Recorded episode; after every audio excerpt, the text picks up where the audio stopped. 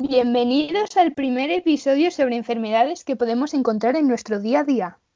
Hoy hablaremos de un tema bastante importante como es el agua. La gran mayoría del planeta es agua, nuestro cuerpo es agua, por lo tanto es lógico de que haya una gran variedad de bacterias y otros organismos que habiten en él.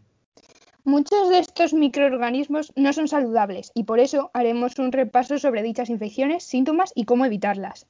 Pues bien, las enfermedades más comunes relacionadas con el agua provienen de dos fuentes principales. Uno, el agua contaminada y la mala higiene. Expliquemos un poco mejor de esto, Lucía. De acuerdo. La primera opción de infección es el agua contaminada. El agua contaminada es aquella que no ha pasado por los procedimientos adecuados de depuración y podemos padecer alguna afección originada por ella al beber o usar para la higiene personal este agua sin tratar. La segunda opción es la mala higiene de alimentos, superficies y utensilios de cocina, lo que llamamos comúnmente contaminación cruzada. Los síntomas de estas enfermedades son fáciles de conocer y comunes a casi todas las enfermedades de este grupo.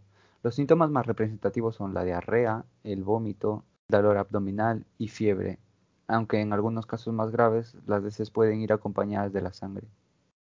Pero esto no es lo normal realmente. Si notas estos síntomas deberías ir al médico, Además, nosotros te damos unos consejitos para ir adelantando el trabajo al doctor, que serían bebe muchos líquidos, ya que la deshidratación es el mayor problema de estos casos, y haz reposo. Y por último, te damos unos tips para evitar en su mayoría estas enfermedades. No bebas agua que no sepas de dónde procede, pues podría estar contaminada y no ser potable. Lávate muy bien las manos y con mucha frecuencia y sé cuidadoso con tu higiene personal, evitando compartir objetos personales como toallas o cepillos de dientes. También lava bien los alimentos, los utensilios y las superficies antes y después de cocinar. Y ya nos vemos en el siguiente episodio. Hasta luego.